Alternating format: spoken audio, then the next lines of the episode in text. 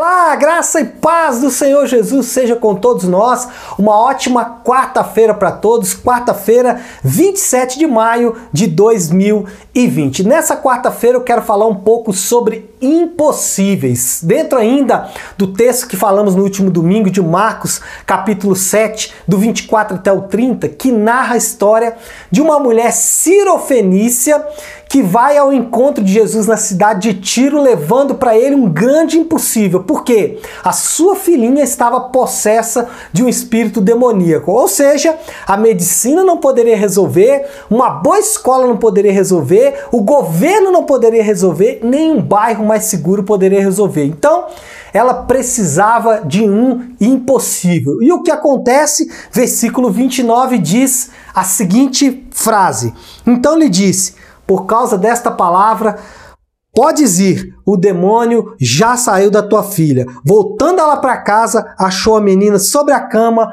pois o demônio a deixara. Esta mulher viveu o impossível. Quando nós olhamos para toda a história bíblica, para toda a narrativa bíblica, o que nós percebemos é que Deus, ele vai narrar vários momentos de impossíveis acontecendo. Basta você olhar, por exemplo, para o dilúvio. Era impossível tanto para Noé construir aquela arca, como para ele sobreviver àquele dilúvio. Quando você vê a história de Abraão, era impossível ele ter filho, ele era estéreo, ele já tinha avançado idade, mas ainda assim ele viveu o impossível. Quando você vê a história de Jacó, quando você vê a história de José, quando você olha para a narrativa e vê a história de Moisés, como ele conduz um povo durante 40 anos em um deserto, depois de tirar esse povo da escravidão do Egito, atravessar o Mar Vermelho, o mar se abrir para ele e ainda vencer um exército muito mais numeroso e mais bem armado do que o povo de Israel, quando você ouve a história de Josué, as vitórias que Josué teve ao entrar na terra prometida, a história dos juízes, dos reis, enfim.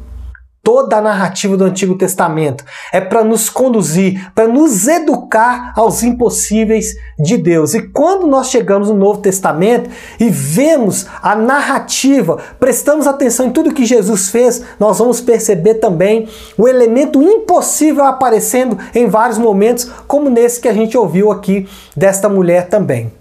E aí, nós podemos fazer a partir de tudo isso duas aplicações. A primeira, muito objetiva.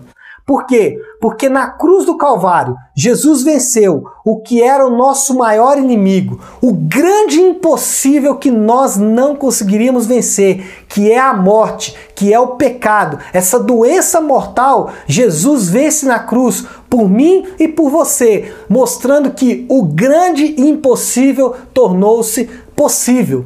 E, e, o grande inimigo das nossas almas, o pecado, é vencido completamente na cruz do Calvário e nós podemos viver então o impossível. Mas tem também uma aplicação ainda mais, que é sobre a nossa vida diária como cristão. A história da igreja a história da minha vida, a história da sua vida é marcada por vários impossíveis. Eu tenho um grande testemunho em minha vida. O meu filho vem de um impossível, já que a minha esposa não poderia ter filhos. E ainda assim, nós temos um filho. Ou seja, vivi um grande impossível. Eu sou um grande impossível de Deus, porque diante de todas as impossibilidades, aqui estou eu, servindo ao Senhor e honrando o nome do Senhor. Bom, que, que nós podemos pensar disso? Eu não sei é, o que você está passando hoje, qual é a dificuldade, qual é a luta, qual é a dor, qual é a incerteza, aquilo que você tem enfrentado. Mas eu posso dizer para você: